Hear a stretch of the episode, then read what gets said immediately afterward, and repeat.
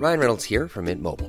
With the price of just about everything going up during inflation, we thought we'd bring our prices down. So to help us, we brought in a reverse auctioneer, which is apparently a thing. Mint Mobile unlimited premium wireless. Ready to get 30, 30, bit to get 30, bit to get 20, 20, 20, bit to get 20, 20, bit to get 15, 15, 15, 15 just 15 bucks a month. So, Give it a try at mintmobile.com slash switch. $45 upfront for three months plus taxes and fees. Promo rate for new customers for limited time. Unlimited more than 40 gigabytes per month. Slows. Full terms at mintmobile.com.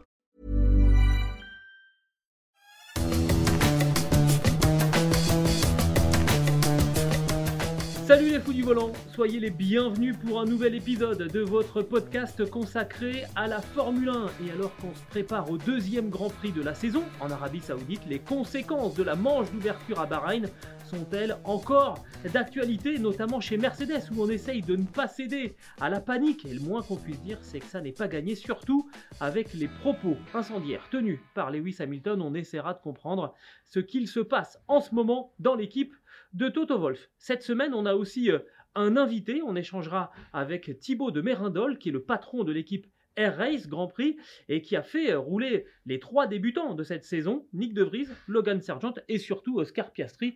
Il nous expliquera eh bien, comment il voit le jeune prodige australien. Et puis on fera un petit détour, si tu le veux bien Stéphane, je veux euh, du côté des États-Unis pour évoquer le coup d'envoi du championnat du monde d'endurance avec les 1000 miles de Sebring qui auront lieu le week-end prochain. Le retour de Ferrari en catégorie Rennes en endurance, Peugeot évidemment, Porsche, Cadillac.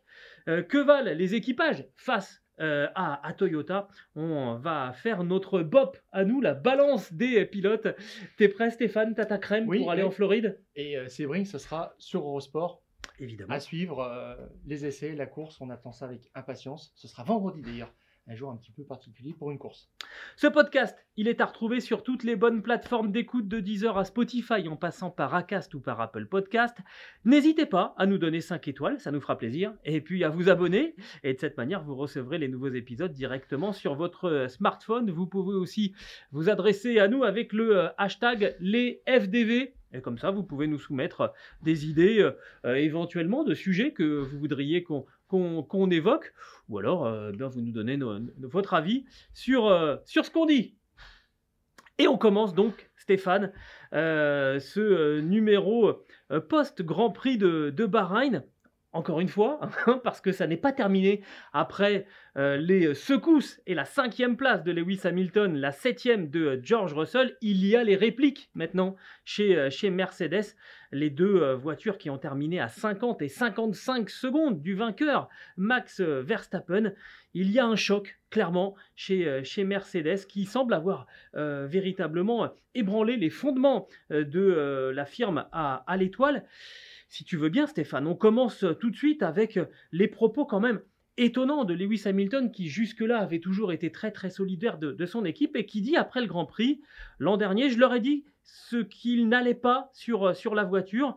J'ai conduit tellement de voitures dans ma vie que je sais ce dont une voiture a besoin. Autrement dit, ils n'ont pas fait ce que je leur avais de, demandé.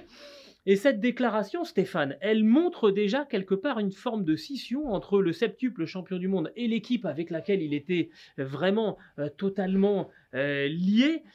Et ça répond peut-être aussi un petit peu à un premier coup de pression qui était lui avant le Grand Prix et qui avait été mis par Toto Wolff. Ouais, c- alors c'est un petit peu surprenant parce que Lewis Hamilton avait la même ligne de conduite que euh, Michael Schumacher chez Ferrari. Tu te souviens quand il est arrivé, casse moteur, problème de fiabilité, etc. Et il ne formulait jamais une critique en public sur son équipe. Et Lewis Hamilton a l'habitude de grogner un petit peu à la radio, mais sur des questions de stratégie, autrement, il est très très mesuré. Et même quand il a des propos un petit peu excessifs à la radio, il s'excuse au plus vite. Et là, c'est un peu un coup de canif dans le contrat de confiance. En tous les cas, on a, on- moi, j'y ai vu euh, un changement effectivement de, discours parce que là, ils entament une deuxième euh, saison, je dirais, difficile. Euh, Lewis Hamilton en a connu qu'une seule chez, Mercedes. Il avait gagné un Grand Prix en 2013. Pas de victoire l'année dernière. Et puis, tu as parlé de ces écarts de 50 et 55 secondes. Normalement, euh, à Bahreïn, il y a euh, systématiquement une safety car pour cacher la misère, je dirais, et qui réduit les écarts à l'arrivée. Et là, ça fait mal quand même. Et on a vu vraiment toute l'amplitude. Et quand tu parlais de cette manche de Bahreïn, euh, les conséquences vont être visibles pendant des semaines parce que on a vu tellement de choses que maintenant chacun est devant ses, ses insuffisances. C'est ça le problème. Et tu le dis, les propos d'Hamilton arrivent en, viennent en écho à ceux de Toto Wolff sans concession. Alors déjà, ça avait commencé en qualif. Le directeur donc d'équipe avait dit aucun euh, de nos pilotes n'a réalisé de tour propre en, en Q3. Donc là, il visait directement les pilotes. Il parlait de quelques euh, dixièmes lâchés, un ou deux, mais il les mettait devant leur responsabilité en disant vous, vous n'avez pas été parfait. Oui. Donc euh, là, on commence à se dire les choses. Et il a dit quelque chose d'encore plus fort Il a d'ailleurs. dit il n'y a pas de vache sacrée dans notre équipe. Et d'ailleurs, toute notre équipe pense comme ça. Nous avons juste besoin de réfléchir ensemble, c'est-à-dire de poser les choses et chacun dit ce qu'il en est. Et là, Lewis Hamilton lui a répondu en disant bah, écoutez, la première chose, c'est que vous vous m'avez pas, vous n'avez pas pris en compte. Voilà, mes, mes critiques l'année dernière, j'ai piloté tellement de voitures que je sais comment ça se passe et je sais ce qu'il faut mettre sur une voiture et ce qu'il faut enlever surtout. Voilà. Donc il y a une forme de, de- bah, j'allais dire, alors j'allais dire d'explosion. Non, le terme n'est pas encore celui-là, mais on sent une petite fracture quand même là dans cette équipe qui est en train d'apparaître. Incontestablement, il y a un état de crise. De toute façon, c'est Ça, c'est le moins qu'on puisse dire, Voilà, ouais. c'est ça. Me- Mercedes est en crise maintenant parce que l'année dernière, on pouvait mettre ça sur le compte du marsouinage. C'était un phénomène que tout le monde euh, découvrait et euh, qui était manifeste spécialement chez Mercedes. Et euh, ça s'est amélioré peut-être en, fin d'année. Euh, le concept à l'automne de, ponton euh, minimaliste semblait être mis de côté pour la, voiture de 2023. Puis finalement, il l'avait gardé peut-être mal guidé, entre guillemets, par des progrès de la voiture en se disant on va les garder et puis on va faire le dernier step. Pour 2023, il n'en est rien. Après la, course, euh, Wolf a dit c'était l'une de nos pires courses. Et puis globalement, il manque de tout, du grip, euh, de, la, de la vitesse de pointe sur, euh, sur la voiture, qui use beaucoup trop ses pneus aussi. Exactement. Alors, euh, cette situation de, de crise, elle se voit surtout et elle s'est vue dans les jours qui ont suivi le, le Grand Prix de, de Bahreïn. Et on a presque envie de dire que, que ça continue avec beaucoup, beaucoup de publications sur les réseaux sociaux de la part de, de Mercedes euh, F1 et notamment une, lettre ouverte carrément aux fans en, expliquant. Alors, on vous a pris quelques, quelques extraits, mais si vous allez sur le compte Twitter de Mercedes F1, vous allez facilement la retrouver. C'est une publication qui date du 11 mars, donc euh, du samedi suivant le, Grand Prix. C'est vous dire si ça s'est euh, échelonné, hein, c'était quasiment une semaine après le Grand Prix. Quelques, quelques phrases qui ont retenu notre attention. Nous ne paniquerons pas et nous n'aurons pas de réaction instinctive. Autrement dit, on va pas tout jeter à la poubelle euh, tout de suite. Au sein de l'équipe, nous parlons d'avoir le courage d'échouer, le caractère d'être responsable et la force de voir l'échec comme une, une, une opportunité. Bon, déjà, ça aussi, ça commence à, à être des le- éléments de langage un peu, un peu, un peu bizarres. Crise égale opportunité. C'est ça. on ouais. reprend tous Ce qui les ne bons nous- éléments de la communication. Hein, ce qui ne nous tue pas vous rend plus fort, hein, voilà, les, genres de, etc. genres de poncifs comme ça. Euh, autre phrase, nous avons déjà des développements en préparation pour les prochaines courses et il y en aura d'autres à, à venir. On a- on l'a notamment vu dans une euh, vidéo euh, publiée toujours par, par Mercedes avec Andrew Chauvelin hein, qui a, a pris la parole, qui essaye d'expliquer beaucoup de, beaucoup de choses. le directeur de l'ingénierie piste. Donc en fait, c'est le responsable de l'exploitation sur place sur les circuits, en charge en fait d'exploiter euh, le, le matériel, donc les réglages, de, de tout optimiser pour la qualification et la course. Et enfin, dernière citation qui a retenu notre attention, nous sommes Mercedes, nous connaissons les exigences auxquelles nous, euh, nous aspirons. Ça paraît quand même curieux, cette, euh, cette, cette Alors, façon de communiquer. Il s'adresse aux, aux fans quand même, c'est quelque chose qui est très maîtrisé. Euh, faut pas dire les gens ne tweetent pas à tort et à travers n'importe comment. Il y a juste un petit coup de gueule de, de Lewis Hamilton et c'est quand même assez feutré. Mais dans son référentiel où il est toujours en retenue, ça veut quand même dire Toujours beaucoup. très corporate Voilà. habituellement. Mais moi, je me dis que euh, ils ont un petit peu peur par rapport à leur, leur base de fans qu'il y ait une, euh, une fuite. Je dirais que les gens se retournent vers autre chose parce qu'ils ont découvert ce sport à travers le duel. Alors, bon, on va, on veut le redire une nouvelle fois, euh, Drive to Survive, Oui. qui, qui a drainé beaucoup de Sur nouveaux fans. Netflix, Donc, l'opposition. euh, Hamilton, Verstappen, voilà, clair. tout à fait. Red clair. Bull, euh, Mercedes avec au milieu de temps en temps euh, Ferrari. Et puis là, en fait, ils sont en train de se dire, mais euh, est-ce qu'on n'est pas en train de perdre toute cette valeur qu'on a construite, je dirais, et est-ce que ces gens-là ne vont pas cesser de nous aimer? C'est c'est un petit peu quelque part ça, il y a une petite crainte là-dessus, en disant, on continue de travailler, on vous demande d'être encore patient. Et c'est un petit peu nouveau chez, chez, chez Mercedes, alors que Eh oui. fait ça très très bien depuis euh, oui, ils ont des moins- années, des années. Chez Mercedes, ils ont de- moins ouais, d'expérience de- des échecs peut-être. Mais ça, ça ressemble un petit peu à ça. Et je dirais que euh, par certains côtés, on pourrait peut-être en venir à la situation de 2012, 2013, où ça marchait pas très bien, et où il y avait le big boss de euh, Daimler qui avait dit attention, parce que l'an prochain, si ça, ferme, si ça ne marche pas, on ferme. On tire le rideau, c'est clair. Moi, je voyais Mercedes un engagement en Formule 1 jusqu'à 2025, c'est-à-dire le terme des accords Concorde. Ils, ont, euh, ils se sont inscrits sur la liste des motoristes à partir de 2026, mais euh, je dirais qu'ils ont l'habitude de se remettre en question. Ils veulent être en Formule 1 pour gagner, pour de bonnes raisons, pour, euh, je dirais, faire pour le rayonnement de, de, la marque. Et là, on les sent un petit peu euh, sur le fil de rasoir Alors, deux, choses. D'abord, la première, on va revenir, tu as employé le mot de, fuite, euh, et notamment des, fans. On, va parler d'ici quelques minutes de fuite des cerveaux déjà chez, Mercedes, et qui a été entamée il y a, il y a quelques temps. D'abord, je voudrais revenir sur euh, cette, cette phrase de, Lewis Hamilton. Je disais qu'il avait toujours été très, très corporate. Et ben moi, je vais te dire, ça me fait penser un petit peu à ce qui s'était passé. alors là, je parle un peu plus aux, fans de moto et de MotoGP avec Valentino Rossi et, euh, Michelin. On remonte à, 2007. Euh, Valentino Rossi est chez Yamaha avec des pneus Michelin et il affronte euh, Casey Stoner, l'Australien, qui est chez Ducati avec des pneus Bridgestone. Et au fur et à mesure de, la saison, ça avait déjà commencé à monter depuis quelques temps chez, Bridgestone. On voit que le rapport de force est en train de, basculer en faveur bah, des, pneus, des pneus japonais. Et Valentino Rossi, qui avait été très très solidaire, d'un seul coup, s'est retourné en disant bon bah maintenant euh, il faut qu'on il faut qu'on passe en Bridgestone. Et l'année suivante, euh, Yamaha était passé avec des avec des pneus euh, Bridgestone. Tout ça pour dire que ce genre de grands champions, ils ont quand même une volonté très très ferme. Ils ne changent pas d'avis toutes les, toutes les quatre matins. Et que là, si on a véritablement un revirement de Lewis Hamilton, euh, c'est pas parce qu'il s'est levé de mauvaise humeur. C'est clairement, il y a un changement d'état d'esprit et ça peut être très très dangereux pour, euh, pour Mercedes. il s'adresse quand même, on va le dire, à un petit groupe de gens, c'est la cellule technique, c'est-à-dire que ça ne remet pas en question euh, l'engagement des gens au quotidien dans les deux usines, hein, à Brackley et à Brixworth, l'antenne moteur, mais simplement, effectivement, sur le design même, sur la décision de garder ces pontons. Je crois que là maintenant, c'est avéré, c'est pas bon.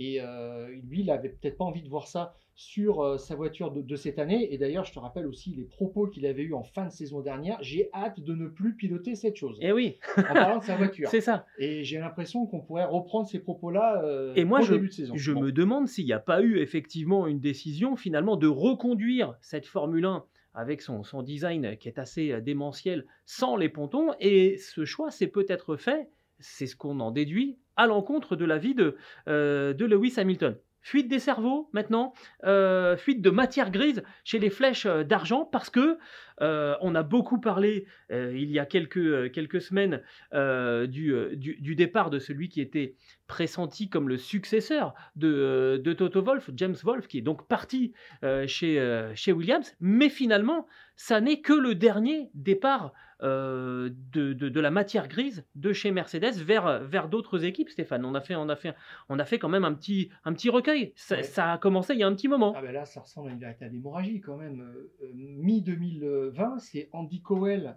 le motoriste miraculeux, hein, vraiment de l'ère hybride, des sept titres consécutifs de, de champion du monde qui, qui s'en va. Alors, il s'en va mi-2020, il reste consultant six mois, puis après, il quitte complètement le, le domaine de la Formule 1 parce qu'il a dit quand même qu'il ne voudrait pas travailler pour une autre équipe. On l'avait euh, annoncé un moment chez Red Bull et, puis finalement non. Tout à fait, donc il était parti. Donc déjà, euh, mauvais coup. Et puis euh, ça suit. un an plus tard, c'est vraiment là la fuite des cerveaux, mais en masse, à cause du recrutement de Red Bull qui a besoin de constituer une antenne moteur à, Hamilton Keynes. Et il y a 15 motoristes de haut vol qui s'en vont directement chez, chez Red Bull. Euh, c'est vrai que là, c'est un gros coup dur quand même pour, euh, pour Mercedes, même si après, on n'a pas senti qu'il y avait un flottement en termes de euh, fiabilité, mais tu remarqueras, Gilles, que le moteur Mercedes était encore à cette époque la référence. C'est ce que j'allais dire. On parle du Honda, on parle du Ferrari, le Renault est, très bien aussi. Ça n'est plus l'atout de la Mercedes, le moteur, clairement. C'est ça, ils ont perdu encore quelque chose à ce niveau-là. Et puis, là, euh, octobre 2021, le, plus, le départ le plus important finalement quand même, c'est euh, James Allison qui annonce sa, mise en retrait dès le mois d'avril 2021 en disant moi je prends du recul, je ne suis plus directeur technique, je vais être chef du bureau technique pour suivre un petit peu ce qui se passe et puis après je, je- je m'en vais. Donc il fait six mois encore en tant que consultant, un petit peu comme euh, Andy Cowell, c'est un petit peu ça. Et quelque part, il est quand même le père de la voiture de 2022 qui, qui était ratée. Oui. On va dire qu'il en a quand même la paternité. Mais Voilà. laquelle? Celle avec les pontons ou celle sans les Ah, pontons? sans, C'est-. C'est là, c'est là que c'est un peu c'est compliqué. cette Bah, voiture qu'il a sortie sans les pontons, euh, globalement. Rappelle-toi fait l'étude sur les premiers essais, sur les Ouais. premiers essais, il y avait eu des pontons sur cette Mercedes. Oui. Je, je, je suis pas sûr C'est vrai, finalement. c'est vrai, Je c'est suis vrai. pas sûr finalement fait. que James Allison Et il là- était parti dans cette idée-là. Et puis là, il est parti pour quelque chose de complètement différent. Euh, son attirance pour la voile, qui avait eu d'ailleurs aussi, c'est assez étrange. euh, Adrien Newey. Newey, voilà, dans une période un petit peu de creux chez Red Bull pour euh, se rafraîchir un petit peu les idées. Ah oui, on va dire ça sûr. comme ça, c'est-à-dire euh, partir peut-être pour mieux revenir après, mais lui, il est parvenu et il est parti sur le défi euh, britannique de la Coupe de l'Amérique Ouais. euh, qui aura lieu l'an prochain. Donc, euh, ça me paraît difficile. On a, on a parlé éventuellement, Toto Wolff essaie de le faire revenir, clairement. Mais là, là, euh, à un an, à peu près là, de, de- de la Coupe de l'Amérique, je ne le vois pas revenir en Formule 1. Eh. Je ne sais pas. Mais bon, bref, James, Allison est est parti faire des bateaux. Mercedes, cool. Donc, chef motoriste parti, directeur technique, et puis novembre 2021, Eric Blondin, le chef aéro, qui s'en va chez Aston Martin, la voiture qui marche maintenant à peu près Ah, comme un elle a l'air d'être pas mal cette Donc, euh, euh, après euh, des années d'expérience quand même chez Red Bull, chez Ferrari, il était depuis 10 ans aussi chez, chez Mercedes, c'est quand même une perte sèche, il n'y a, y a pas d'histoire. Et puis, dernièrement, janvier 2023, donc James Bowles, parti pour être directeur d'équipe, team principal, euh, Chez Williams. le grand patron, donc ça, ça se refuse pas de toute façon, mais quelque chose me dit peut-être que il attendait la place de Toto Wolff qui a décidé de rester autant que euh, Lewis Hamilton voudra piloter chez Mercedes parce que c'était une demande de Lewis Hamilton qu'il reste en place. Donc il avait signé, euh, il en a repris pour trois ans globalement, là jusqu'à la fin de l'année en attendant de voir. Mais eh ben, euh, James Wolff sera peut-être, et peut-être un peu en couveuse chez, euh, euh, chez Williams, en train d'apprendre aussi le métier, et puis c'est peut-être le futur euh, successeur. On verra bien de Toto Wolff. En tous les cas, maintenant, il est parti. Il ne fait plus les stratégies de course. Ça risque peut-être d'être un petit peu compliqué. On verra. Ils sont quand même assez carrés de ce point de vue-là chez Mercedes. On, on- observera vraiment sur des stratégies un petit peu tendues ce qui, ce qui se passera. Et puis, il y a des choses quand même un petit peu bizarres. Juste avant le premier Grand Prix, on nous annonce aussi que George Russell change d'ingénieur de course. Après euh, un an simplement avec Riccardo Musconi, qui était l'ancien euh, ingénieur de euh, Valtteri Bottas et qui était surtout euh, l'ingénieur data de Lewis Hamilton, donc qui connaissait toute l'histoire, la, façon de régler euh, qu'a Lewis Hamilton, de son approche. Et là, euh, bah, George Russell, ça ressemble vraiment à, une décision de sa part de dire je ne veux plus travailler avec lui, mettez-moi quelqu'un d'autre. Et c'est Marcus Dudley qui était aussi euh, le- le- l'analyste en fait dans, dans l'équipe responsable, euh, qui était remplaçant de Bono, l'ingénieur de, de- d'Hamilton, qui prend maintenant en charge la voiture de, de Russell. Mais c'est un peu bizarre parce que ça, ça change beaucoup. En fait. Ouais, Globalement, c'est un modèle bien, de là. stabilité et maintenant c'est devenu un peu les sables mouvants. On- voilà, bah alors euh, j'allais emprunt- en- j'allais continuer ma métaphore sur euh, finalement les, les tremblements de terre, mais on voit que, que les plaques bougent en ce moment chez, chez Mercedes. Et pour conclure le sujet, Stéphane, moi j'ai envie d'avoir ton avis. Est-ce que tout ça, ça peut euh, aboutir finalement euh, au, au- au Big One, c'est-à-dire le départ de, de Lewis Hamilton de chez, de chez Mer- Mercedes Est-ce que tu y crois? Euh, non, j'y crois pas une seconde. Mais alors, je te dirais que dans cette histoire, il y en a qu'un qui parle pas, c'est Mike Elliott, qui est le directeur technique qui a fait les deux dernières voitures. Bah oui, le successeur c'est peut-être pour ça qu'il parle pas. Andrew Chauvelin, qui est donc euh, l'ingénieur en chef sur les circuits, qui parle, Toto Wolff, et Mike Elliott se fait quand même assez discret. Je dirais qu'il n'est pas euh, vraiment là dans le bankable en ce Ouais, moment ouais, chez, ouais, chez c'est Mercedes, et c'est un petit peu lui quand même que vise Lewis Hamilton? Disant il faut faire quelque chose. Euh, on nous a annoncé quand même, euh, Andrew Chauvelin nous a annoncé des changements euh, visibles, radicaux. Dans les prochains Grands Prix, ça va mettre 4-5 Grands Prix quand même. hein. Autrement dit, ça veut dire quoi? On va avoir une Mercedes avec des pontons? Euh, je pense. Et il y a beaucoup de choses à changer, c'est-à-dire les, les suspensions. Tout travaille de façon dynamique, l'aéro et la mécanique. Et il faut changer aussi euh, certainement la suspension arrière. Il a dit que ça allait prendre du temps. Là, ils ont, ils ont dit que autour de ces pontons minimalistes, l'air circule bien. Il n'y a pas un loup Ah bah oui. spécifique parce que. euh, C'est pour ça, pour qu'on a fait ces pontons-là, c'est pour le- libérer la circulation de l'air. Le, le- fond plat a été relevé de 15 mm. C'est Mercedes qui a obtenu ça de la part de la FIA. Très bien. Là maintenant, il n'y a plus de rebond, donc ça c'est réglé. Et grosso modo, ce qu'on nous dit chez Mercedes, c'est que cette solution est compétitive.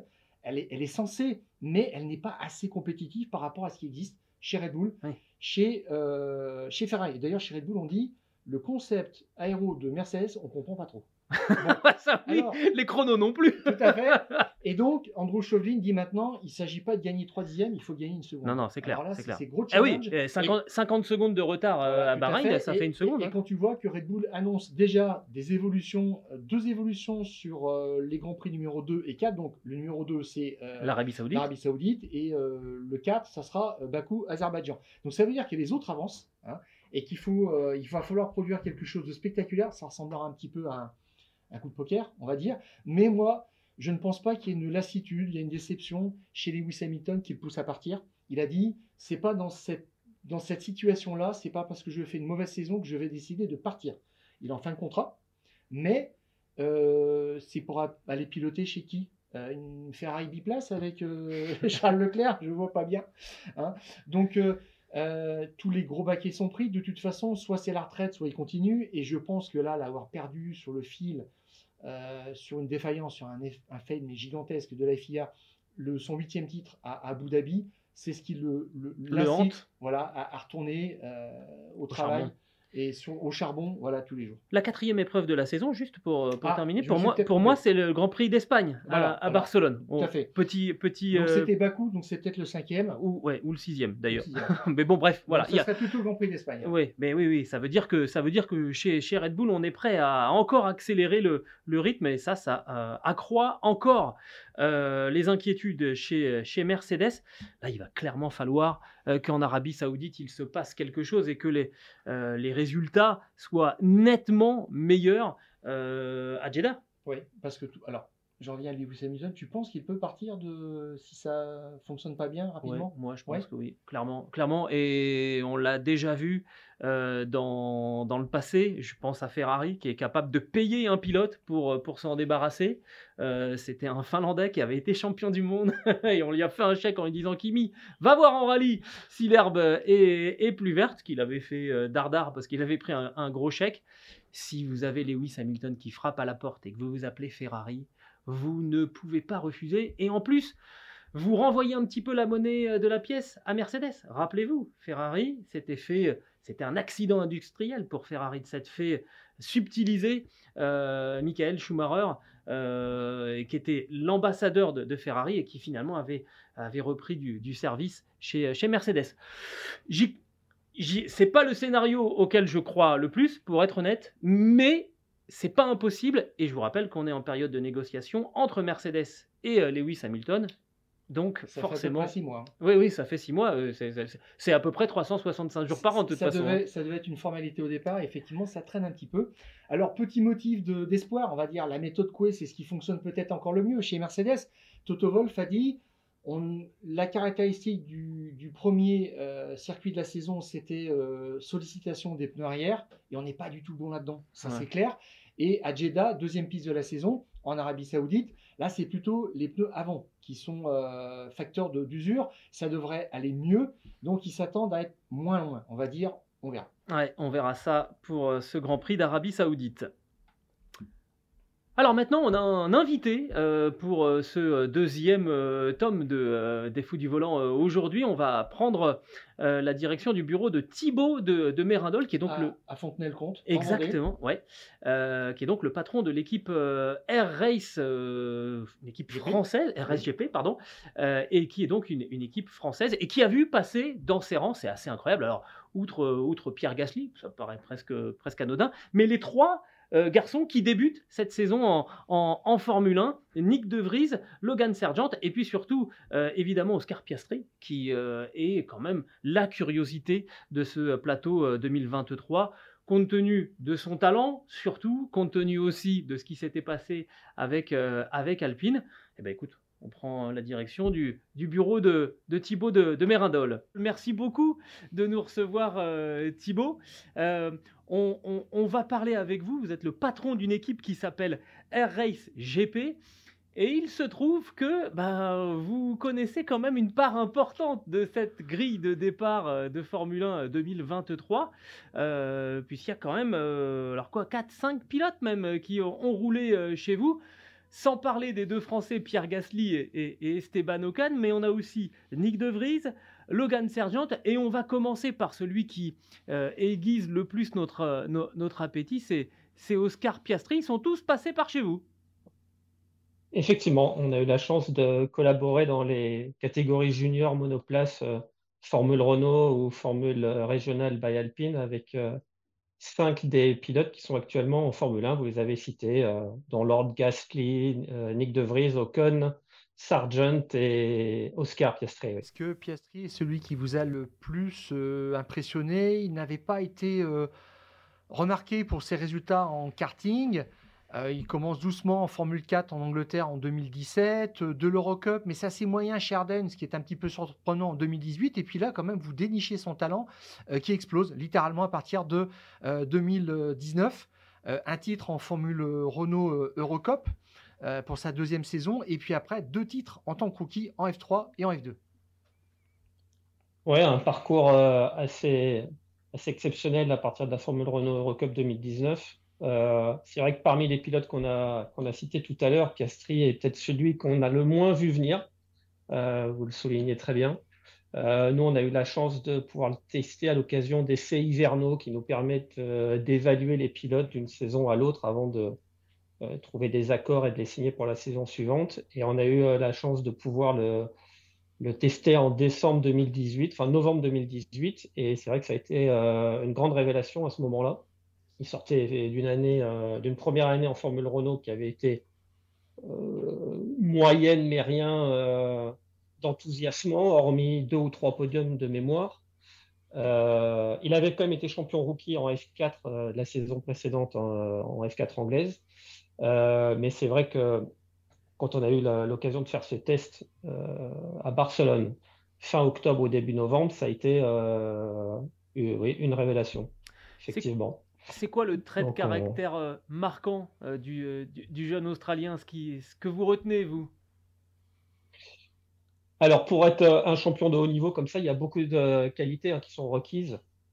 Évidemment, les cinq pilotes dont on a parlé tout à l'heure les ont tous plus ou moins, on va dire.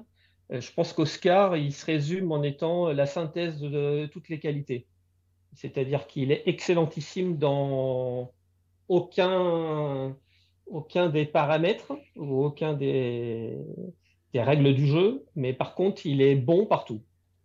Donc euh, euh, voilà, c'est un pilote, je pense, très complet, très intelligent, qui en plus se construit parce que il a cette capacité à apprendre, à, à collaborer de manière très étroite avec les équipes, donc à engranger de l'information. Et, euh, et, il sait très bien se faire évoluer lui-même et à progresser. On l'a encore vu sa dernière année d'F2 parce que euh, je crois que j'avais eu l'occasion d'en parler, mais à, l'époque de la Formule Renault et même de sa saison F3, son point faible, c'était son, son, tour qualif, sa performance sur un tour. Euh, d'ailleurs, je crois qu'il ne fait pas de pole quand il gagne le championnat F3 et FIA en, en, 2020. Et gagne le championnat F3 et FIA, euh, surtout sur sa gestion intelligente des courses et sur son racecraft. Euh, et à l'inverse, on a vu qu'en F2 en 2021, euh, il a fait un vrai step en avant sur son, sa performance sur un tour. Donc, euh, tel que je le connais, il a dû travailler dur là-dessus avec son équipe Crema et, et voilà, ça démontre sa capacité à, à évoluer et à comprendre où il peut progresser. Comment est-ce que vous avez trouvé son, son week-end chez, chez, McLaren? Difficile à juger. Hein. Il a fait 13 euh, tours. Euh, Marc Weber disait pour un rookie, le premier test, euh, c'est finalement en dehors de la piste. C'est avec les médias, c'est savoir leur parler. Et on a, on a découvert, enfin, pour ceux qui ne le connaissaient pas, mais quelqu'un qui, qui parle très bien, qui est aussi très calme dans ses attitudes face aux situations compliquées qui résiste très bien à la pression. Euh, d'après son, ingénieur, euh, Tom Stallard. C'est tout ça maintenant qui va, qui va se mettre en place pour euh, cette année d'apprentissage Oui, bah, effectivement, Oscar est quelqu'un de très calme, de très posé, de très réfléchi. Donc, ce que vous avez pu percevoir au travers des, médias et de son interaction avec la F1 et tout ce qui entoure la F1, c'est, on, le constatait déjà en fait en 2019. et comme je le disais tout à l'heure, Oscar est un pilote qui va évoluer. Certains pilotes ont beaucoup de talent, ils arrivent ils, arrivent, mais après, ils n'ont pas, forcément, pas forcément les moyens d'évolution. Oscar aura, c'est certain, la capacité à, évoluer, à comprendre tout l'environnement F1. Et euh, avec la complexité qu'est aujourd'hui une équipe de F1 et ce que, la complexité, la, stratégie, euh, conduire ses voitures, euh, la partie média, etc., je suis sûr qu'Oscar va très bien s'en sortir. Et le, fait d'arriver dans, une équipe comme, euh, comme McLaren, qu'on sent quand même un petit peu en, difficulté, euh, pour vous, est-ce que c'est euh, quelque chose qui peut finalement lui, lui servir Parce que arriver dans une équipe où il y a tout de suite de la, de la performance, ça met une pression aussi déjà vis-à-vis de son, son coéquipier. Euh, comment est-ce qu'on peut prendre positivement le, contexte un petit peu difficile, il ne faut pas se le cacher, de, euh, chez McLaren en ce moment pour, pour Oscar? Ah, Je pense qu'il préférerait quand même être dans la Stone Martin aujourd'hui que dans la McLaren. Euh, c'est quand même plus facile. Maintenant, c'est sûr que la pression, elle est sur Lando aujourd'hui. Oscar, il n'a pas grand-chose à perdre. De toute façon, euh, voilà, si la voiture est, mal née, euh, on va voir comment. Attention, le, circuit était spécifique. Hein, on va voir comment ça évolue euh, quand on va arriver sur des circuits plus classiques. mais bon, McLaren ne semble pas être en grande forme. voilà, Piastri, il faut qu'il se concentre sur son apprentissage. Son benchmark, c'est Lando Norris. Je pense que c'est l'un des meilleurs du paddock de toute façon. donc, je ne pense pas qu'il ait une pression particulière. Cela dit, euh, c'est quand même toujours mieux de performer. Hein. Donc, encore une fois, je pense qu'il préférerait être euh, chez Aston que chez McLaren. vous avez déjà eu euh, à certaines occasions pour parler d'Oscar Piastri sur Eurosport.fr. vous nous aviez parlé globalement d'un pilote analytique. Est-ce qu'aujourd'hui, avoir un ingénieur comme Tom Stallard chez McLaren, l'ingénieur historique des années Button chez McLaren, c'est un avantage? Euh, il aimait beaucoup euh, développer tout ce qui est aspect euh, réglage chez vous et dans ses équipes suivantes qui étaient très très bien référencées. Mais dans une écurie comme McLaren et dans des écuries souvent anglaises, on arrive avec des réglages qu'on donne, qu'on livre clé en main à un pilote et c'est un petit peu à lui de s'adapter. Et il n'a pas trop la parole au départ pour s'adapter, je dirais, ou demander des choses spécifiques. On fait confiance au fur et à mesure. Est-ce qu'il n'y a pas un petit risque de ce côté-là? Je pense qu'il va rapidement euh, obtenir euh, la confiance de, son équipe si ce n'est pas déjà fait. Euh, et je pense que de toute façon, toutes les équipes ont tout intérêt à ce que les pilotes participent de manière active au développement de la voiture. Alors d'autant plus là quand l'équipe se retrouve dans une situation a priori un peu délicate techniquement, ils vont devoir s'appuyer euh, sur les deux pilotes pour faire évoluer la voiture. Euh, et au contraire, je pense qu'Oscar va pouvoir démontrer euh, toutes ses capacités à ce niveau-là et qui sera un atout pour McLaren. je compte sur. Enfin, je n'ai pas de conseils à leur donner, mais si, j'étais eux, je m'appuierais sur le feedback des deux pilotes. Et, je ne m'arrêterai pas au statut de rookie. Je ne sais pas si c'est toujours le cas, honnêtement, mais moi, je ne m'arrêterai pas au statut de rookie en disant bon, bah, tu conduis la voiture, euh, t'as pas ton mot à dire. Je... Ça m'étonnerait que ça se passe comme ça quand même. On aimerait bien avoir aussi votre opinion sur euh, bah, deux autres garçons qui, euh, qui ont débuté cette saison. Alors, c'est pas tout à fait le cas de Nick De Vries. Hein. Il avait déjà fait un Grand Prix l'année l'année dernière en, remplacement d'Alexander Albon. Quel est votre, regard Nick De Vries, il a été donc devancé par son, par son coéquipier Yuki Tsunoda à l'arrivée du, du, premier Grand Prix de, de, la saison chez, chez Alpha Tauri. Qu'est-ce que vous en pensez du néerlandais?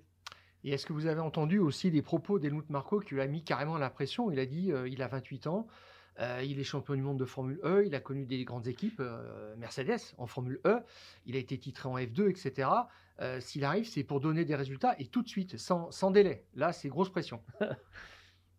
ouais, on connaît docteur. Hein, il sait mettre la pression là où il faut, quand il faut. Oui, un peu déçu, euh, oui, déçu même euh, de la performance de Nick ce week-end. Encore une fois, il ne faut pas tirer euh, des conclusions trop hâtives après seulement un Grand Prix. Hein. Mais c'est sûr qu'il a l'expérience. C'est un pilote qui est extrêmement professionnel. Nous, on l'a fait rouler en 2012. Il avait, quand il a commencé à rouler, il n'avait même pas encore 15 ans. il était déjà extrêmement professionnel. C'est un pilote très structuré, très organisé, extrêmement travailleur. C'est l'école McLaren. Oui. Parce qu'il était l'espoir du euh, vivier McLaren à cette époque. Ah bah c'était le c'était le, pilote premier de Ron Dennis. Hein. Euh, donc euh, bah oui décevant. honnêtement, je pensais qu'il rivaliserait tout de suite avec Tsunoda. bon, à voir comment ça évolue. Et un petit mot aussi sur euh, Logan Sargent. Là, pour le coup, euh, chez Williams, c'était plutôt. Moi, j'ai trouvé ça plutôt, plutôt, plutôt, pas mal ce qu'il a super. fait. Super. Logan, euh, pilote très instinctif, très rapide naturellement. Dès, le karting, ça se voyait. Enfin, voilà, c'est un pilote à l'aise, sans complexe, décontracté. j'ai envie de dire à l'américaine un peu, mais. et bah, il l'a démontré là. Hein on voit qu'il prend les choses de manière assez détendue. Euh, je ne l'ai pas senti euh, stressé à l'occasion des quelques interviews que j'ai pu voir. Et euh, bah ouais, super perf en qualif, à seulement de mémoire deux dixièmes d'Albon, je crois. Mm. Albon qui est quand même une référence, hein, je pense que c'est pas. Donc, très, enfin, surpris dans le bon sens. D'accord. Son sujet. Comment est-ce que vous avez vécu euh, bah, ce qu'on a appelé l'affaire Piastri, tout simplement, hein, euh, c'est-à-dire cette volte-face l'année dernière? Euh, Je rappelle un petit peu un contexte qui, peut être important. fin 2019, donc il est champion en, Formule 2 et on lui annonce que c'est un million d'euros pour le baquet en Formule 3 chez Prema la saison suivante. Mmh. il touche 200 000 euros de, de, bourse pour son titre en Formule Renault. Il a toujours le sponsor de, son père pour un complément de budget, mais il manque 500 000 euros. Et là, il pense que tout va s'arrêter, et c'est Marc Weber qui trouve l'argent et qui lui permet de continuer. Euh, est-ce que, quelque part, il ne s'est pas obligé de, suivre euh, Marc Weber dans son point de vue, de dire euh, c'est pas assez bien ce que propose Alpine, il faut aller voir du côté de McLaren qui nous veut vraiment? Alors moi, j'ai pas, j'ai pas tous les, tous les éléments de l'enquête. Euh, je ne sais pas exactement ce qui s'est passé. Euh, je pense qu'effectivement, Alpine était dans un moment d'hésitation où de toute façon on se dirigeait plus, euh, au moins à court terme, pour garder Alonso et qu'il faut comprendre aussi le, bah, point de vue d'Oscar à ce moment-là qui, qui a une opportunité de volant titulaire et que, voilà, qui, qui a envie de faire des courses. Euh. Donc, euh, euh, moi, je lui jette pas la pierre. Mais honnêtement, je ne sais pas trop comment ça s'est passé. Je ne sais pas ce qui avait été dit. Signé, c'est quelque chose, mais surtout, qu'est-ce qui... qui avait été dit avec Alpine, entre Alpine et Oscar Je ne suis pas suffisamment au fait des discussions et des avancées pour savoir s'il a été correct ou pas correct dans, son... dans la manœuvre. En tout cas, d'un côté, il d'un côté, il y avait une équipe qui lui proposait un volant titulaire. D'un autre côté, il y avait une équipe qui, a priori, lui proposait pas de volant titulaire. Ça reste un pilote de course, pas un pilote de chez Williams, mais il a refusé l'offre. Euh, vous aviez décrit euh, un environnement et une famille euh, de gens très bien, très bien éduqués, vraiment lors de votre collaboration avec Oscar Piastri en, en, 2019. Et là, on lui a dit qu'il était carrément déloyal envers Alpine. Apparemment, ça l'a quand même touché. Euh, ils ont mis les choses à plat avec, euh, avec Ricciardo. Euh, Weber a appelé Ricciardo pour s'excuser de, lui avoir hacké le, volant. Est-ce que pour lui, c'est quelque chose d'important aussi ce qui se passe? Parce que il arrive un petit peu avec, c'est pas une mauvaise réputation, mais avec un gros dossier derrière lui qu'il va falloir aussi un petit peu évacuer assez rapidement. ça va peut-être être un petit peu difficile si les résultats ne viennent pas tout de suite. Euh, il est armé pour résister à, cette pression euh, autour de son nom Oui, oui, oui, je pense, parce qu'encore une fois, euh, il, sait, c'est un garçon lucide, posé, qui va pas être dans l'émotionnel, donc il va savoir tout à fait gérer cette pression-là. Et ensuite, effectivement, je, confirme que l'environnement d'Oscar est un environnement très, très sain, très correct. donc, c'est pour ça que j'ai du mal à croire quand même qu'ils aient agi comme des bandits. Merci en tout cas de nous avoir donné votre point de vue sur, euh, sur les débutants de cette saison. C'est quoi le, le, programme de, de, votre équipe euh, Air Race GP euh, pour 2023 donc 2023, on, vient de finir le, notre campagne aux, aux Émirats, au Middle East. On a fait championnat F4 et Formule régionale Middle East. Et là, on va attaquer maintenant les, les championnats, nos main series, qui sont les championnats européens. Donc la, la FRECA, la Formula régionale by Alpine, championnat d'Europe, et le championnat d'Italie de F4. Eh ben, on vous souhaite une bonne saison. Thibaut de Méradol, merci, beaucoup, d'avoir été euh, en visite dans les Fous du Au Volant. Et à très bientôt. Merci beaucoup. À très bientôt. Bonne journée. Au revoir. Le dernier sujet qu'on voulait évoquer aujourd'hui, on va sortir un petit peu du cadre de, de la Formule 1, mais c'est un événement, je suis désolé. Le week-end dernier a eu lieu ce qu'on appelle le prologue en championnat du monde d'endurance. C'est l'équivalent des essais de pré-saison qui avaient eu lieu à Bahreïn pour la Formule 1. Cette fois, c'est en Floride, sur le circuit de, Sebring, et, avec, je parlais d'événements parce que c'est le retour euh, bah, de beaucoup de constructeurs en, championnat du monde d'endurance, le retour de, Porsche. Peugeot avait déjà fait son retour courant 2022. Euh, euh, c'est aussi évidemment euh, le retour de, Cadillac, mais l'équipe qu'on attend, c'est Ferrari qui a beaucoup fait rouler sa 499P et qui a été donc là, cette fois, confronté à, ses adversaires, évidemment au, Toyota.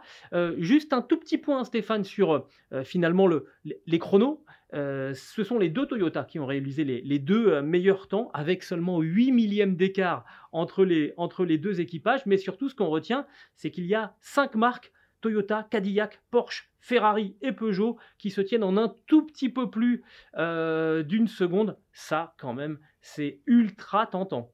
c'est canon. Euh, globalement, Toyota euh, reste la référence, mais je ne m'attendais pas à voir autant de challengers euh, aussi près, tout de suite. Dans le coup, ça veut vraiment dire que là, ça, comme on peut dire, ça nous vend le championnat de ah façon absolument fantastique. Alors, il faut, rappeler qu'en en, endurance, et ce qu'il n'y a pas en Formule 1, il y a ce qu'on appelle une balance de performance. Autrement dit, euh, on, essaye d'égaliser les performances des, autos. C'est un système très compliqué, peut-être qu'on vous en parlera, mais honnêtement, c'est assez fastidieux. Parce que globalement, il y a, deux euh, façons de, concevoir une voiture et qu'on veut essayer d'équilibrer ces deux façons-là, LMH et LMDH. Voilà. Il y a des variantes et on essaie de rapprocher ces solutions techniques. Et puis, et puis il y a aussi euh, des, systèmes, des, systèmes hybrides, des systèmes qui ne sont pas hybrides, des, voitures, des, des, tailles de roues qui sont différentes. Donc à chaque fois, il y a, il y a un, et, des, coefficients d'appui aérodynamique qu'on essaye euh, d'égaliser. C'est très compliqué, mais donc... Ça passe surtout par des, questions de poids. Exact, de, de, poids et de réduction de, puissance notamment. Donc voilà, le, le côté chrono, eh ben, c'est qu'on a quand même euh, cinq constructeurs qui se tiennent en, un peu plus euh, d'une seconde. Maintenant, nous, on a choisi aujourd'hui, avec Stéphane, bah, de s'intéresser un petit peu plus aux, équipages parce que qui dit euh, Toyota, Porsche, Ferrari, Peugeot, Cadillac euh, dit euh, pilote de, de, pointe. Et on a quand même quelques doutes sur, sur certains équipages. On va, on va en parler. On a fait un, classement par, par étoile, Stéphane. Oui, alors. Toi qui es un grand, un, grand, un grand habitué des palaces, tu mets des étoiles. Euh, oui, on a, on a donné 5 étoiles, 4 étoiles et 3 étoiles globalement aux, 7 marques et, et, et, leurs équipages. Mais voilà, euh, on disait que la Toyota euh, restait la référence et les équipages sont juste incroyables aussi chez Toyota. on en a deux, Conway Kobayashi Lopez et Buemi Hartley et Hirakawa, ce sont que des vainqueurs, des 24 heures du Mans. sur la numéro 7, il y a 4 titres au Mans. Et sur la numéro 8, il y en a 8, ah tout simplement. Alors c'est absolument impressionnant. Là, c'est euh, euh, l'équipe de rêve, je dirais, avec deux équipages, et ça sera l'équipe à battre. Et bon, je suis un petit peu surpris, on en parlera après, que les nouveaux entrants ne pas, soient pas allés chercher des pilotes euh, un petit peu plus clinquants. Mais ben, en fait, c'est ce, qui, ce qui nous a donné envie de faire ce, ce, classement des, des, équipages. Je mets quand même un tout petit avantage à, à la numéro 8 Buemi, Hartley, Hirakawa, c'est pour moi un tout petit peu plus rapide intrinsèquement que Conway, Kobayashi, euh, Lopez, mais ça se joue vraiment au, à, la, à, une fraction de, à une fraction de points. Ensuite, donc les deux équipages Toyota, pour nous, Ouais. sont, sont à 5 étoiles. Pour nous, ce sont les deux meilleurs équipages. Ensuite, euh, il va y avoir les équipages euh, auxquels on a attribué 4 étoiles. Et là, ils sont, ils sont, quand, même, euh, ils sont quand même plusieurs, à commencer par les deux équipages Peugeot, Stéphane, avec d'un côté Paul Di Resta, Michael Jensen, Jean-Éric Vergne qui piloteront la 93, et Loïc Duval, Gustavo Meneses et Nico Muller pour, pour la 94. Je trouve que ça, ça a vraiment de l'allure. Et souviens-toi d'ailleurs, ils avaient pris aussi euh, Kevin Magnussen Oui. à la base. Donc euh, ça, c'était encore un, un bon choix. Et ils avaient ferré quand même des bons pilotes.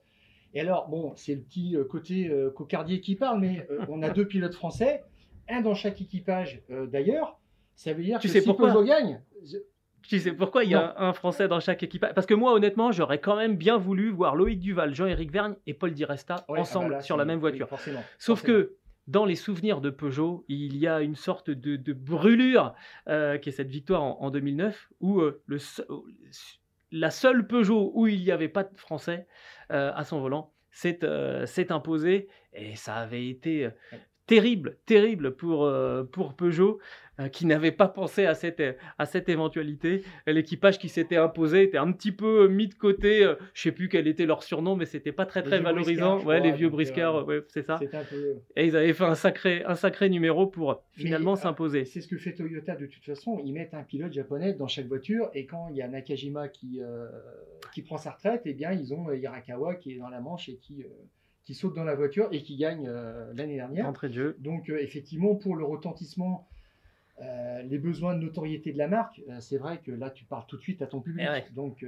non, mais je, je trouve que ça a vraiment de l'allure, c'est c'est bien. Moi j'attends de voir ça avec impatience. Et puis Loïc Duval, vainqueur des, des 24 heures du Mans aussi. Bon bah tout ça c'est c'est c'est sérieux, c'est bien. Ça euh, ça matche pas avec euh, les équipages Toyota qui sont vraiment rodés, euh, qui sortent de quatre titres Eh oui. pilotes et constructeurs. Mais bon déjà ça, on, on sent qu'ils sont ils montent en puissance. Parmi les équipages qui ont 4 étoiles, à notre avis, il y a Porsche Penske avec Kevin Estre, André Lauterer et euh, Lorenz Vantour. Euh, c'est pour moi, je vais te dire, euh, voilà, de la même manière que je mets un petit, euh, un petit plus du côté de, de la Toyota numéro 8, je pense que dans ceux qui ont, qui ont 4 étoiles, ah, c'est c'est fort et c'est un- pour moi un petit peu au-dessus par rapport aux équipages Peugeot, à égalité avec un autre équipage, cette fois chez Cadillac, Earl Bamber, Alex Lynn, Richard Westbrook. Là, il y a du très très très solide. Entre. Bamber Oui. et Lauterer, là, il y a, y fait. vraiment des pilotes qui sont exceptionnels. ouais, trois fois vainqueur, Lauterer, des 24 heures du Mans, Bomber deux fois.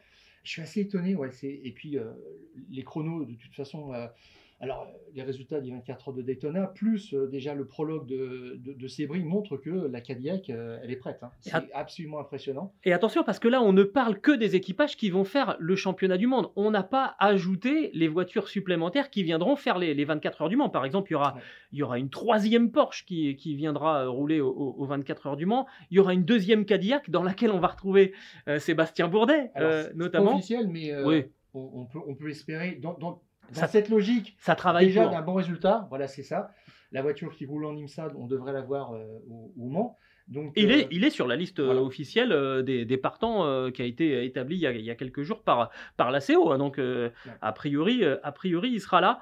Voilà, ça, c'est des équipages très très solides. Et puis, il y a la Glykenos avec un autre ancien vainqueur français d'ailleurs, Romain, Romain Dumas, associé à Olivier Plat et, et Ryan euh, Briscoe. Bon, l'inconnu, c'est de savoir ce que, ce que vaut encore cette Glykenos qui n'est pas une voiture hybride, quelle, euh, quelle place elle va avoir à jouer euh, a face pas de problème de fiabilité. Ouais, écoute, face à une concurrence qui est quand même beaucoup plus importante que, l'année dernière. C'était un podium l'année dernière. Maintenant, comme tu dis, la concurrence, là, il y a une densité euh, qui est tout autre. Mais bon, bah, c'est sympa de voir aussi deux pilotes français, parce qu'il y a Olivier Plat avec euh, Romain Dumas euh, dans cette voiture. euh, qui manque certainement de, de roulage encore, mais euh, écoute, tout ça, ça va. euh, ça- ça va- Alors, ils n'ont pas de, de système. euh, Non, euh, C'est pas une hybride. voiture hybride. Voilà, Non. tout à fait. Donc c'est ça un petit peu le, le côté euh, curieux. Mais bon, bah, c'est un petit peu le facteur X maintenant de, de cette manche d'ouverture à, à Sebring. Et alors, ensuite, on a les équipages à, à, à 3 étoiles. Je suis un petit peu embêté parce que. On bah, parlera de Ferrari à la fin. oui, oui. Parce que vous aurez noté qu'on n'a toujours pas évoqué les, les équipages Ferrari.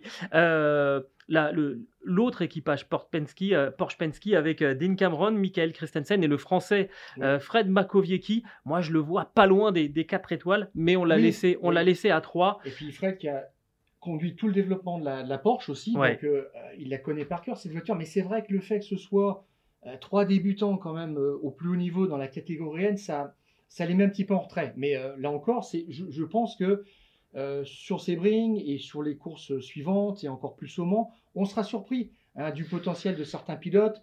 On les évalue comme ça pour l'instant, mais euh, euh, on, on demande qu'à avoir des bonnes surprises. Christensen, Mako, c'est vraiment un équipage qui était absolument fabuleux chez, euh, chez les GT Pro.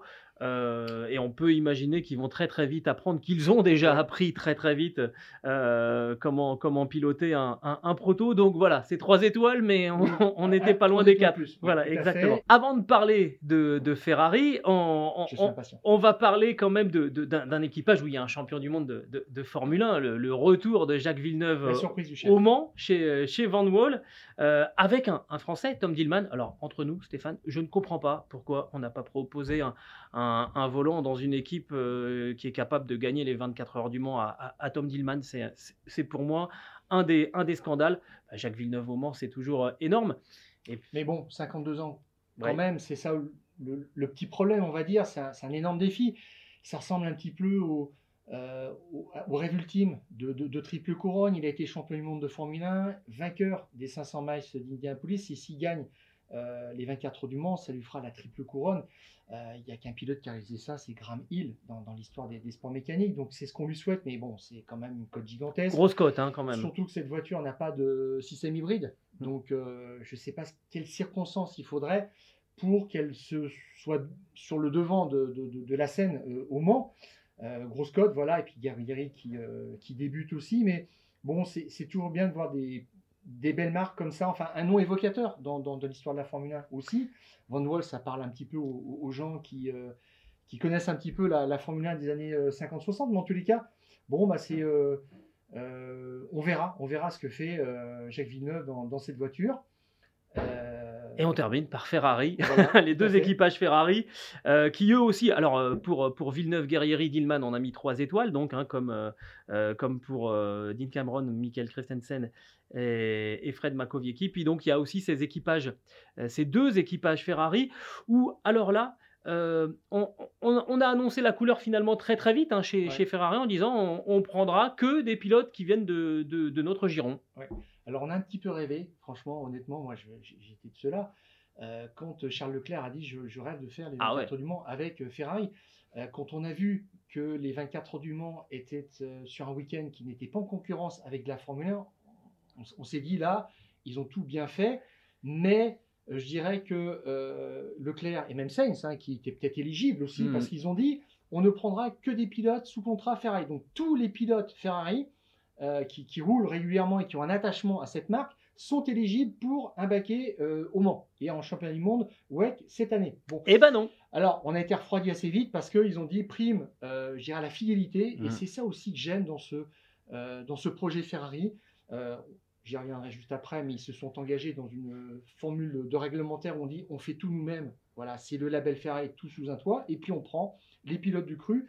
Alors, ça fait pas des noms qui sont très très impressionnants. Euh, Antonio Giovinazzi, on le connaît, il a eu un, un parcours euh, chez, euh, chez Alfa Romeo.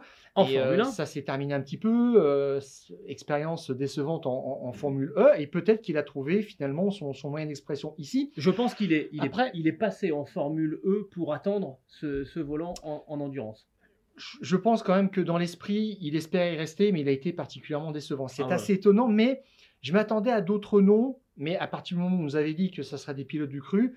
Alors, euh, on a équipage la numéro 50, Foucault, Molina et Nielsen. La 51, donc Giovinazzi, avec Pierre Guidi, qui a été euh, quatre fois, je crois, euh, vainqueur des 24 heures du Mans en GT. J'ai pu, mais c'est un, un, un palmarès exceptionnel avec. James Calado d'ailleurs. Exactement, exactement. Donc ça, c'est quand même du solide. Mais j'ai remarqué quand même une phrase de Antonio, Antonello pardon, Coletta, donc le directeur euh, d'équipe de AF Corse, qui est euh, l'équipe en fait qui, soutient le programme officiel. Il a dit il va falloir que ces pilotes fassent leurs preuves. euh, pour rester dans l'équipe à l'avenir. C'est-à-dire que ces pilotes viennent du, GT globalement, ouais. et que là, maintenant, il y a, il y a un step quand même, il y, a, un pas à franchir. Il va falloir quand même qu'ils méritent maintenant leur place à, à long terme, je dirais, sur le terme par, chez Ferrari. Et là, il y, a, un petit doute. En tous les cas, il aura mis un coup de pression, hein, clairement. Et c'est vrai que je suis un petit peu, je m'attendais à des noms un petit peu plus euh, Ronflant. ronflants. Voilà, Mmh, tout à ouais, fait. ouais, c'est sûr, c'est sûr que quand on voit Ferrari revenir en, en catégorie Rennes, on a forcément pensé, moi j'ai forcément pensé à un équipage euh, Leclerc, Sainz, Ouais. Giovinazzi. Alors ça sera Bon ça- peut-être pour l'avenir, hein, parce Oui. que on- bon, globalement, ils sont là un petit peu pour essuyer les plâtres, on va dire, c'est-à-dire qu'on démarre. Et d'ailleurs, James Calloway l'a dit, il ne faut pas s'attendre à ce qu'on ce qu'on soit devant ou qu'on- à ce qu'on casse tout euh, d'entrée. Bah, il, a, il, a Mais- commencé, il a commencé déjà à en casser Voilà. une de Ferrari. Tout à fait. Mais-. Globalement, ce qu'il faut dire effectivement, c'est que là, ce, ce retour après 50 ans d'absence, c'est pas le retour de la Scuderia, c'est le retour de Ferrari avec une structure privée, je dirais, AF Corse, qui est euh, Amato Ferrari, qui a monté cette équipe qui gérait au début des années 2000 le trophée Maserati et qui avait engagé en GT la superbe Maserati euh, MC12 Oui. et puis qui s'est tourné ensuite vers la marque Ferrari pour rouler en GT. Ça, ça fonctionnait très très bien, mais je dirais que c'est pas euh, c'est pas Maranello qui est derrière tout ça. Et euh, j'ai, je sais pas toi, mais j'ai été un petit peu surpris de certains choix. Euh, ils ont dit aussi, ils ont regardé sur euh, le choix de motorisation V6, V8, V12. V12 quand même, faut, faut avoir du cran pour venir avec un V12. hein. Ah oui. Et là, ils ont choisi le nos V6. jours, oui. Ils, nous disent pour des, des questions marketing. Et là, j'ai été un petit peu surpris parce que quand tu essaies quand même de gagner au Mans, tu vas pas juste parce que pour dire euh, l'architecture de notre moteur, c'est l'architecture de la prochaine euh, 296 euh, du, euh, du groupe 3 Oui. de l'année prochaine. C'est un petit peu surprenant et je me demande s'ils vont pas un petit peu revoir leur copie rapidement, mais pour l'instant, ça a l'air de fonctionner. Donc tant mieux. Je, je pense pas qu'il re- qu'il revoie l'architecture du, euh, moteur parce que euh, ça c'est le, le- le V6 c'est évidemment le moteur euh, à, combustion et, avec l'hybride il, a quand même une importance un petit peu moindre. Je je partage pas tout à fait ton avis sur le fait que ça soit moins bien que ça soit pas fait à Maranello parce que pour tout te dire l'aventure de, de Peugeot à la fin des années à la fin des années 2010 euh, à la fin des années euh, 2000 et au début des années 2010, je pense qu'elle aurait été mieux gérée si on avait confié euh, cette équipe à Henri Pescarolo, par exemple, qui de la même manière que Porsche est venu très très longtemps sous l'étiquette Yost, euh, et ensuite ça a été repris par, euh, par, Audi. Honnêtement, je pense que c'est pas une mauvaise idée quand même de s'en remettre à- à une structure qui a l'habitude de faire Oui, de, de faire de, de l'endurance. Euh, le, le châssis, c'est un châssis d'Alara, donc on, on- on sait faire des, on sait faire des, euh, des- des prototypes. Euh, on va voir, on va voir. Mais ce qui est clair, c'est qu'il va y avoir une pression absolument colossale, et ça s'est vu d'ailleurs. Là, euh, l'erreur de l'erreur de James Calado à Sebring. C'est pas un hasard, hein, c'est parce qu'ils savent qu'effectivement, les pilotes, il y en a beaucoup qui vont, qui vont vouloir venir prendre leur, leur volant. Et il va y avoir une pression sur les épaules de ces pilotes Ferrari énorme et ça peut euh, se retourner euh, contre eux. Mais donc ces deux équipages Ferrari ont donc euh, obtenu trois étoiles dans notre, dans notre classement. Alors ça c'est notre classement à Stéphane et, à moi. Vous pouvez faire le vôtre, le mettre sur le hashtag les fous du volant. Euh, vous êtes euh, tout à fait aussi légitime que nous. Hein, Et puis euh. on regardera ça, puis on, on- on verra ce que ça donne à peu près dans, dans six mois quand euh, les premières courses seront passées, quand les, les le- 24 heures du Mans auront lieu. Et puis le là, y a... dimanche soir des 24 heures Ah du. Mans, on regardera ça. Mais- voilà donc. Mais en tous les cas, c'est énorme en sport euh, automobile d'avoir euh, Ferrari en Formule 1 évidemment qui, euh, qui joue les premiers rôles et qui est de retour aussi au- au Mans. Voilà, tout à fait. Et au Mans, évidemment. Le, rendez-vous, quand même, qu'on vous donne, euh, le départ, ça sera euh, vendredi, donc à, 17h. On sera sur l'antenne d'Eurosport hein, une demi-heure avant, euh, notamment avec Paul Belmondo et, Franck Lagorce pour bah, se mettre dans, l'ambiance de ces 1000 miles de ces brings qui ouvriront donc le calendrier du championnat du monde 2023 d'endurance. Autre information qu'on peut vous donner avant de se, se quitter, bah, ce sont les horaires du Grand Prix d'Arabie Saoudite qui va nous euh, occuper aussi ce, ce week-end.